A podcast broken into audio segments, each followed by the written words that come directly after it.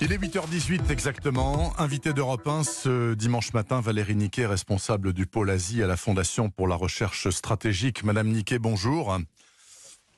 Bonjour. Madame Niquet, il y a deux laboratoires de recherche virologique à Wuhan, donc au centre de la pandémie, d'où tout est parti en Chine. Et depuis quelques jours maintenant, notamment le président Trump laisse entendre que l'un de ces laboratoires a pu laisser fuiter le Covid-19 et pourquoi pas volontairement. Vous, vous avez des infos de première main, vous avez des gens là-bas qui vous informent. Qu'en est-il? Qu'est-ce que vous en pensez? Est-ce que c'est raisonnablement envisageable? Alors l'option fuiter volontairement ou fabriquer un virus dans le cadre d'une guerre biologique euh, est rejetée par tous les spécialistes qui ont étudié le génome du virus et qui considèrent que c'est un virus naturel. En revanche, qu'il y ait des recherches effectuées en Chine dans ces laboratoires, dont beaucoup d'ailleurs pas uniquement à Wuhan, ont été créés après l'épidémie du SRAS en 2003 pour justement euh, tenter de mieux connaître ces virus, c'est possible qu'un laborantin euh, euh, imprudent, respectant mal les mesures de sécurité, comme on l'a dit, eh bien diffuse euh, le virus, c'est tout à fait possible.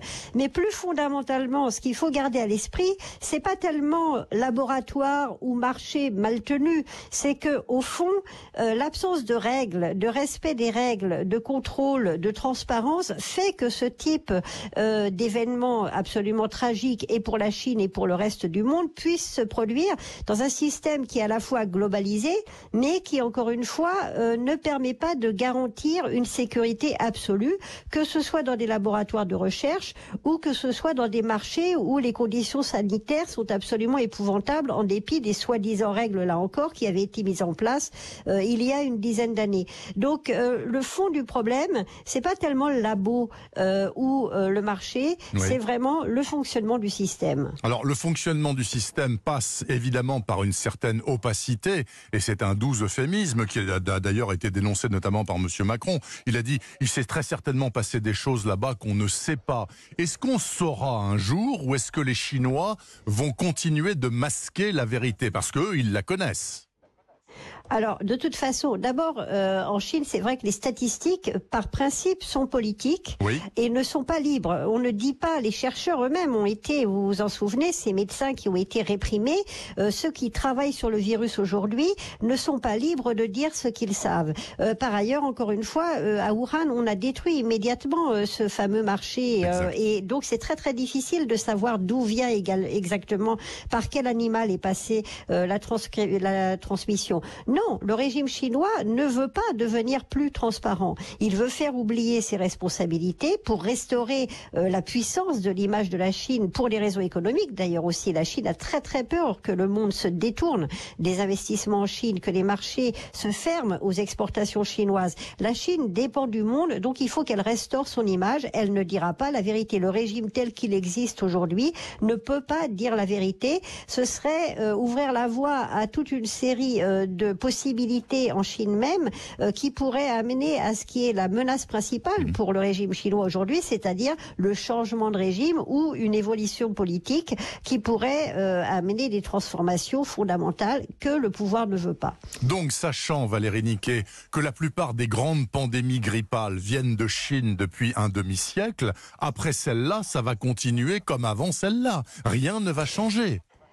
Alors, ce qui peut changer, c'est une plus grande vigilance, parce que à la fois la Chine nous a caché euh, des choses euh, qui ont eu des conséquences dommageables en termes de perception à l'extérieur. Je rappelle que, encore une fois, l'OMS n'a déclaré la pandémie que le 11 mars, ce qui, en termes d'image euh, en Europe, faisait croire que bon, c'était quand même très loin, et il a fallu l'Italie pour qu'il y ait une prise de conscience. Donc, ce qui peut changer, c'est la, la, la vigilance à l'égard de tout ce qui vient de Chine et peut-être une plus grande écoute à l'égard de, ceux qui, euh, depuis longtemps, euh, dénoncent la manière dont les choses ne sont pas transparentes en Chine et en quoi on ne peut pas faire confiance à ce système, que ce soit en termes sanitaires ou en termes économiques euh, d'ailleurs. Et sur ce point-là, quels que soient ses défauts, Donald Trump n'a pas tort. Lorsqu'il exigeait que la Chine se mette en conformité avec les règles du reste du monde, c'est un point essentiel, mais auquel Pékin ne veut pas se plier, évidemment. Mais est-ce que, alors, bon, parlons de Monsieur Trump. Est-ce que, selon vous, il a raison de dire que l'Organisation mondiale de la santé est aux ordres de la Chine et du coup, il sucre les 500 millions de dollars annuels que les États-Unis donnent à l'OMS bah, la Chine, euh, les États-Unis, d'abord, il faut le rappeler, euh, c'est euh, le premier et de très très très très loin contributeur à l'OMS. la Chine, c'est plus de dix fois moins. L'Europe réunie oh, contribue beaucoup plus à l'OMS que la Chine, par exemple, mhm. qui en revanche vend très bien son image. Et c'est vrai que l'OMS, je ne parle pas des experts qui sont certainement très qualifiés, mais c'est une des institutions de l'ONU très politisée sur laquelle la Chine a réussi à renforcer considérablement euh, son influence en utilisant des systèmes de vote majoritaire, euh, en mobilisant les pays du Sud euh, autour d'une Chine qui serait censée les protéger. Et l'actuel directeur général de l'OMS, dès sa nomination en 2017, a multiplié les déclarations qui sont vraiment mot pour mot quasiment le discours chinois sur toute une série de sujets, depuis la place de Taïwan jusqu'à la manière dont la Chine a parfaitement géré l'épidémie. Donc les interrogations sur l'OMS de M. Trump, mais pas uniquement, euh, sont, à mon avis, parfaitement légitimes. Bon, comment voyez-vous la suite des événements, euh, Valérie Niquet? Bon, on va sortir euh, à terme du Covid-19, on sera exsangue, mais on va en sortir. Est-ce que, au-delà, finalement, on peut espérer quelque chose d'un changement profond de la Chine, au moins en matière, même si on ne parle pas des laboratoires de recherche, au moins en matière de marché des animaux vivants, puisque ça semble être le, le nœud du problème ou pas du tout? Eh bien, la Chine, euh, la Chine, une fois de plus, vient d'interdire le, le, commerce des animaux euh, vivants et euh, des animaux sauvages. Ça n'est pas la première fois. Ça n'a pas été mis, mis, en place tant que le, les, fonds, les fondamentaux du, du, système et notamment la corruption absolument énorme qu'on constate en Chine, qui est liée encore une fois à la manière dont les choses se passent en Chine, puisque le Parti communiste autorise tout, que les salaires sont relativement limités, les tentations sont énormes d'accorder euh, euh, des autorisations ou de tamponner euh, des, des, des, certificats de, de conformité alors que tout ça n'existe pas. Donc malheureusement, tant qu'il n'y aura pas un bouleversement majeur dans le mode de fonctionnement en Chine, je pense qu'on n'aura pas d'évolution très positive. Et évidemment, le drame pour nous, c'est que la Chine, les épidémies peuvent surgir n'importe où.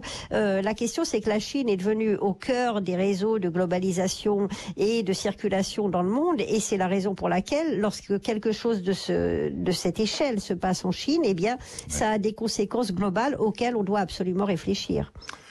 Merci infiniment pour ces propos très éclairants. Valérie Niquet, responsable du pôle Asie à la Fondation pour la recherche stratégique. Je vous souhaite un bon dimanche, Madame Niquet. Merci infiniment. Merci.